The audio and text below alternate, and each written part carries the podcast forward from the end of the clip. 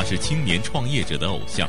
十一年中，从北京中关村的小商户成长为美国上市公司 CEO，给投资者带来了百倍的回报。一下子进入了亿万富豪的行列，心态上会有微妙的变化吗？没上市之前，我应该也是亿万富豪。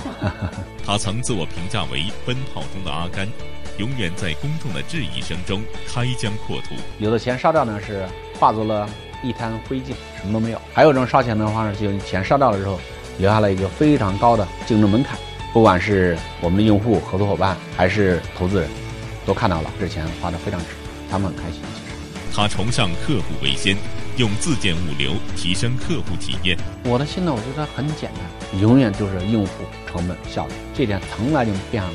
他为人低调，却常常登上公众的热门话题榜。你会不会困惑，为什么大家对你的私生活那么好奇？我只能说，我也是比较苦恼，我也没法做到说我是一个成功的企业家，我就一辈子必须要单身一个人。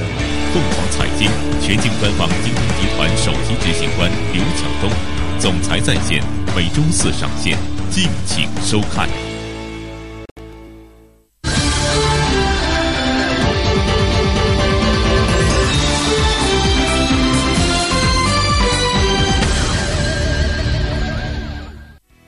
这也许会成为刘强东今生最为难忘的一刻。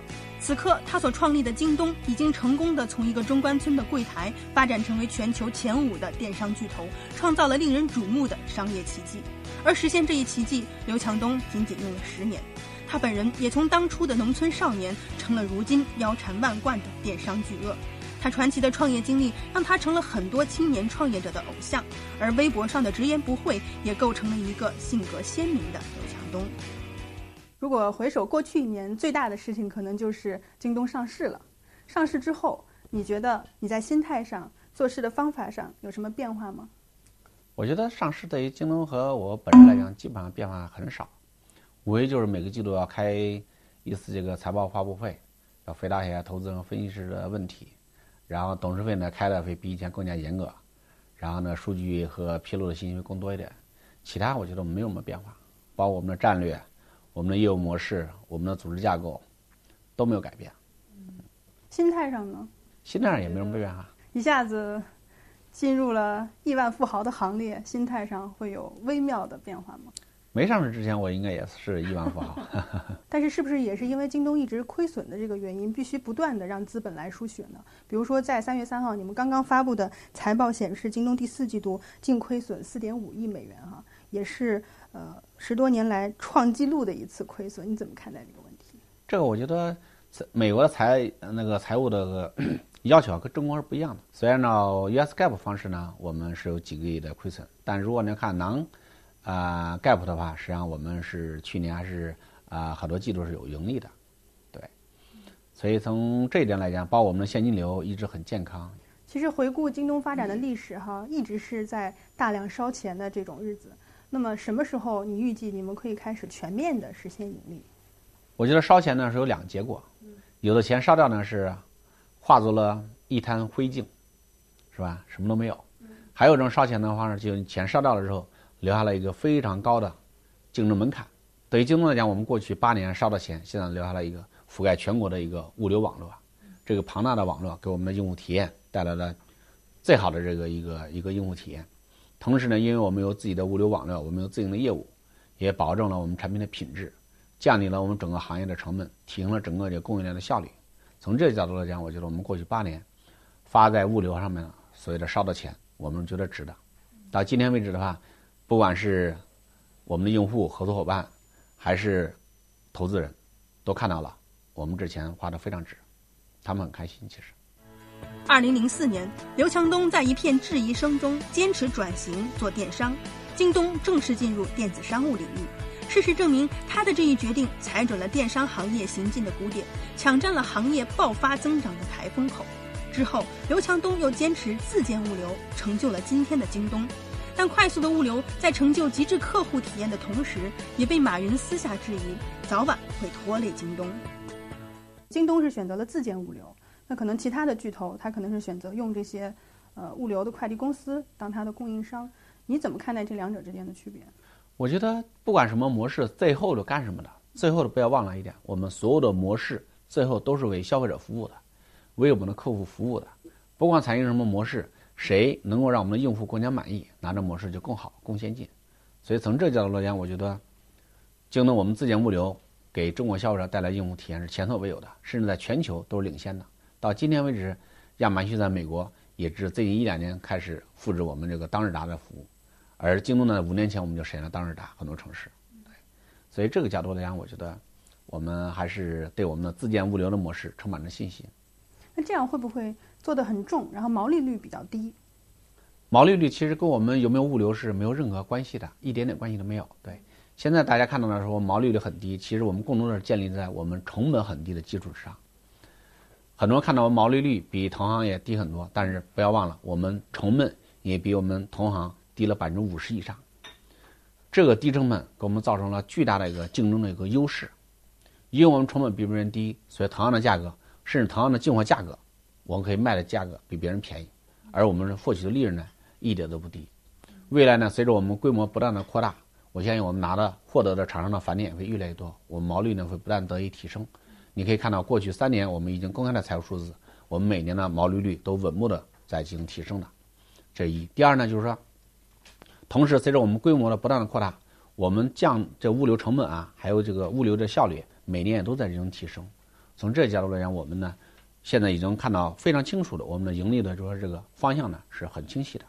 做自营和做平台其实是两个方向，一个是做深，另外一个是做广。那么在广度的这个铺设上面，你们接下来的思路是什么？这个呢，其实就是说，不管自营还是平台，我们长期来更希望呢是用市场的方式去解决。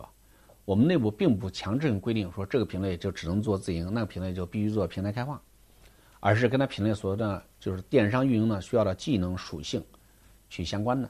从目前来看，相对来讲比较标准化产品呢，基本上我们自营的优势越来越大。因为标准化产品便于大规模进行管理，所以从这角度来讲，所有呢卖标准产品呢，跟京东的差距呢被我们拉得越来越多了。同时呢，还有大量非标准产品用自营的模式暂时是做不到的。比如像服装鞋帽，它有数数十万个品牌，每个品牌都有几千个 SKU，像这种情况，我们没法用自营的方式去管理好我们的库存，给用户带来更好的用户体验。所以在这种情况，我们把这个平台开放给。对产品、对自己的产品更加熟悉的品牌厂商，让他们来进行经营。但如果京东也自己在卖这个，这个竞争怎么处理？这个竞争其实没关系的，因为不管就是说我们自营去卖出去，还是平台、电商卖出去，对于京东我们获取的利润几乎是一样的。所以呢，这个呢，我们还是希望最后把这个选择权交给用户，而不是京东来代表用户做出一个强制人为的一个决定。未来的这两者之间的比例会是怎么样？未来呢，随着我们销售规模不断的扩大。我们呢不可避免呢会有很多服装，比如说像服装鞋帽品牌，他会呢希望说用我们的物流系统，希望把他这个品牌的这个网上的这个营销、销售全部交给京东。所以呢，我相信再过一两年之后，会有大量的这种非标准产品平台这些所有者逐步的会把他业务交给京东，那么我们自营的增速呢还会得到进一步的发展。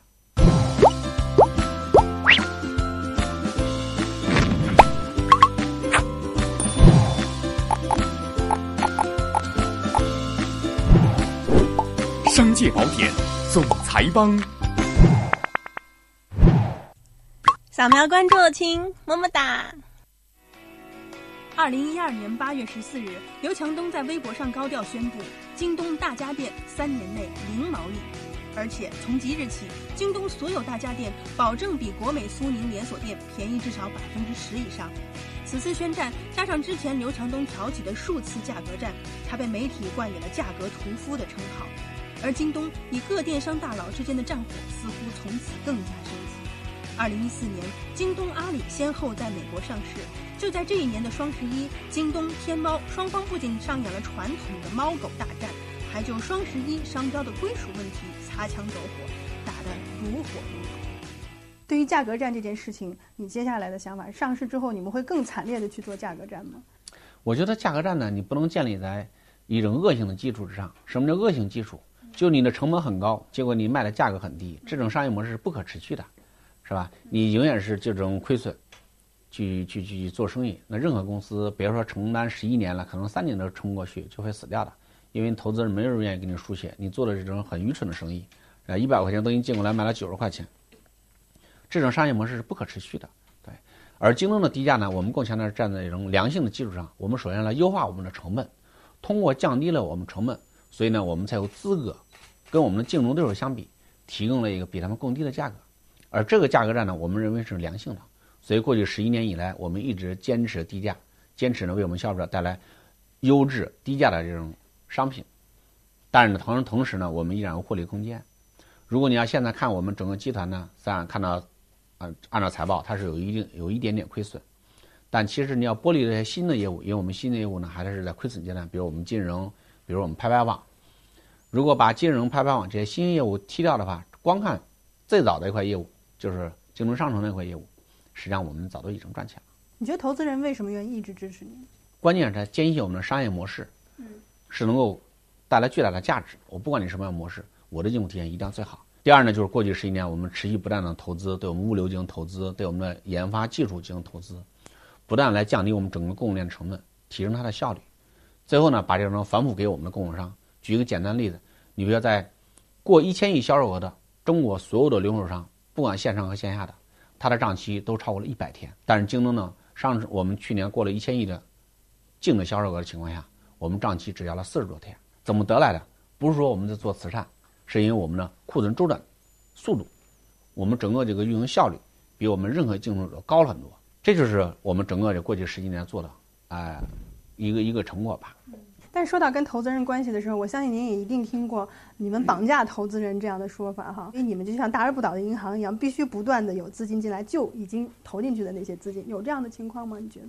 首先呢，你看我们过去从零七年融资到今天为止，你看我们账上的现金。依然是大于我们历年所有的融资总额的，或者你可以说，我过去这么多年我们融的钱，实际上没有一个一分钱都没有损失掉，所以这个条件不存在的。第二呢，就是我刚才所说了，这个世界没有谁能够绑架谁，没有谁能绑架谁。对呀，我觉得很多提了这种观点的人都是建立一个基础，就是把投资人视为这种非常愚蠢的人，但是不现实的。你知道，全世界投京东的投资人，基本上都全世界最顶级的投资人，他们很多人都之前做过实验。他们并不是对企业一无所知的，他们不是蠢货。回顾现在电商的这个战场，你觉得战斗结束了吗？进入尾声了吗？企业的竞争是永无止境的。企业存在一天呢，你很核心的就是必须面对竞争。在这世界上，我看不到任何企业说它能够连续三年不竞争。如果有的话，三年之后这家企业一定会倒闭，必死无疑。在你的眼中，电商这个领域，你会把谁当做你的对手？马云，还是？李国庆，这已经被你甩在身后了，是吗？我们从来没有把谁当做我们竞争对手来看待，我们更多的是学习。我觉得行业的每一家公司都有自己的这个可取之处，总是在某些方面做的可能比我们好。我们强调，真正的所有的竞争对手，真正的敌人，永远是来自于自己，自己的懒惰或者战略上的失误，都可能会呢把自己的获得的竞争优势丧失掉。十一年来，刘强东对京东的定位，从网上 IT 卖场到网上三 C 卖场，再到全在线生活平台，京东不断拓展新的疆界，甚至重新设置了中国自营电商的游戏规则。在京东之后，当当、苏宁等传统的垂直电商也纷纷向全品类扩张。你觉得垂直的电商，呃，我们现在看到美妆这个化妆品这个品类，呃，聚美做的不错，上市了，呃，还有一些其他的。像乐蜂等等，唯品会买掉了垂直类的电商，你觉得接下来还有生存的空间吗？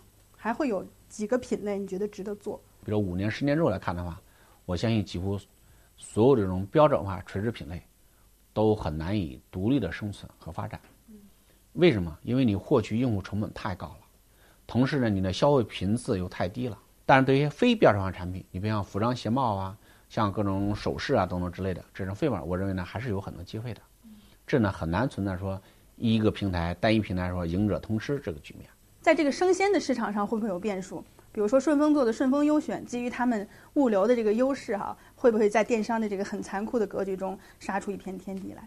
我相信几乎每个电商同行都在尝试，但迄今为止可以说还没有一家电商在生鲜这品类上就说是有所建树吧，有获得很大的成功，都还是很小，交易额很小。为什么呢？因为这生鲜的这种。储存、运输客单价低，物流成本很高，中间环节过多，这整个的品类是有关系的。所以我们在这种思考，我们经过好几年这种摸索探索，最后呢，我们确立了生鲜电商一个全新的一种业务模式。所以我们今年三月十六号呢，我们就呃新的一个应用上线叫拍到家。说白就我们是希望呢是跟所有的这种商场、超市、蔬菜销售商，哎进行合作，是利用好他们的库存，因为呢就现在他们库存都已经离消费者很近了，我们要做的只是把消费者生鲜的这些商品，还有我们的这种送货人员，把三者把它连接起来，以最短的距离、最快、最最低的这种物流成本，快速的最快速度送到消费者家里去。现在目前已经上线。而且增速非常快。我看看接下来的市场格局的发展哈，那过去的这十多年，京东可以说是奇迹般的增长速度。那么未来你们还会维持这种超高的增长速度吗？虽然我们去年的平台交易额 GMV 呢已经过了两千亿，但在整个中国庞大的这种消费市场里面，我们还是可以说连百分之一都没占得上。所以我相信呢，未来至少未来的五年，我们的增速一定是行业增速的两倍以上。对于中国的互联网巨头们来说，如今的竞争已经很难再说是产品层面的竞争，而是布局的竞争。在过去的几年中，互联网金融在中国发展的如火如荼，巨大的想象空间已成为各家巨头的必争之地。阿里巴巴很早就确定了平台、金融、大数据三大未来发展策略，京东也将自营电商、开放服务和数据金融作为未来的发展规划。刘强东更是表示，京东十年后一半以上的净利润将来自于金融业。我看到京东也在发力金融行业，金融这块你们具体会怎么做？怎么布局？规划是什么？我们首先呢就是分为几大类，第一大类呢就是叫消费金融。消费金融呢，比如我们京东白条啊，同时我们今年把白条呢又开始向两个细分市场进行一个扩充，一类是校园，同时呢我们还有农村的白条。我相信农民其实更加是。需要这个这个金融的产品，因为农村的高利贷比较盛行，他们的金融的融资成本很高，而且融资渠道呢比较单一。第二类呢，就是说我们供应链金融是面向我们的供货商、面向我们卖家的，能够在二十四小时每天二十四小时不间断的提享受这种贷款的服务，快速的，不需要签合同啊，三分钟到个账啊，这一切的都是过去的金融产品是没有做到的，或者是他们就是不需要做到，但是我们把它做到了。第三大类呢，就是我们会。跟这个众筹相关的，比如产品众筹、股权众筹，过去都一直是富人的游戏，都能超级富翁才有钱去投资。而我们希望呢，有我们白领、中低收入者也可以像超级富翁一样去投资一些新兴的企业，去享受这些企业哎成功带来这种巨大的红利。然后第四大类呢，就是说我们还会跟这个证券、保险相关的金融产品，现在都在进行规划，逐步呢都会推出来。为什么你会觉得京东一半以上的净利润会来自那是一个？长期的规划，我并没有说三年之内达到或者五年之内达到。从非常长远来看的话，就是说终究有一天，它在集团的整个净利润里面会很大的贡献。这点可以说不仅是在中国，在全世界同样都同样如此。你可以看到，高收入的行业永远都金融行业。我们看到很多巨头哈，他今天都在构建自己的生态体系，呃，有物流，有金融流，呃，有。借贷流有供货流等等，他把它打造成一个完整的链条，可以在自己的帝国里面实现循环。那么你们现在开始做金融业务，是否也是要去打造这样一个生态体系？我们并不把它称之为所谓的生态体系，因为它这些产品都是相关联，你很难进行割裂，本身就是一体化的。对，所以呢，当然呢，我们在一些特定的行业，你比如说智能硬件，所以我们成立了一个智能硬件呃公司，它打造京东家，实际上就是希希望能够。把硬件者、开发者，哎，包括就是说创创业、创新、金融产品全部放在一个平台上去，能够推动整个产业的发展，能够快速的改变中国现有的传统行业。所以呢，这呢其实就在智能硬件这边，我们在尝试打造一个生态圈。说到智能硬件哈，现在移动互联网时代的到来，手机成为一个入口。所以我们看到，现在很多原来不做手机的，现在都去做手机，包括格力都宣称要去做手机。那你们会去考虑做一款京东手机吗？我们不会的，至少很长时间之内，我们不会做自己的手机。我们更希望呢，所有卖手机、所有的手机的品牌制造者、所有所有的手机品牌所有者，成为我们最好的合作伙伴，而不是自己去做一部手机。刘强东曾经对媒体说：“每个人都像沙漠里的一粒沙子，我只是中国千千万万个普通人中的一员，只是我比较幸运一点而已。”低调的他并不好为人师，但幸运的天平缘何向刘强东的京东倾斜？在互联网江湖经营了十几年的刘强东，会有什么样的成功心得和产品心法呢？那您作为互联网江湖当中的一位大佬，你的互联网思维的心得是什么？我的心得我觉得很简单，我从来不把互联网看作一种，它是一种全新的一个世界，但是它绝对没有脱离过去几百年来建立的最基本的经济规律。而传统的经济规律是什么？永远就是应付成本效率，这点从来就没变化过的。不管你是做银行的，你还是做工厂的，啊，你还是提供服务的，最后都是前端用户体验，后端成本和效率，比拼的这三个东西是少不了的。所以，不管你做互联网还是做传统经济，你只要三点做得好的时候，你依然可以获得很好的成功。所以，你是给出三个关键词：用户体验、成本和效率。效率对，我可以可以举个例子，比如说美国美国的 Costco，是一个非常非常成功的企业。这家企业从来你也不知道它什么互联网思维啊等等。它虽然在网上也在卖一些东西，但是它从来没有说我一定要把我的业务转移到网上去啊等等等等。为什么呢？你可以分析一下 Costco 这家公司财报，你发现他们成本非常非常低。全世界上在所有的不管是 online 还是 offline，在这个零售的行业里面，它成本做到了极致。啊，它的用户体验非常好。经常在美国生活的人，我相信特别是中中高级的白领啊，一提啊，我是他的会员啊等等等。每周开车一买买一后备箱货物回家，说非常便宜，服务很好，质量也很好等等。他这样取得巨大成功，增长呢，目前为止在美国依然是维持很高的增长，远远超出了整个美国的零售行业的增速，超过了沃尔玛，超过了家乐福。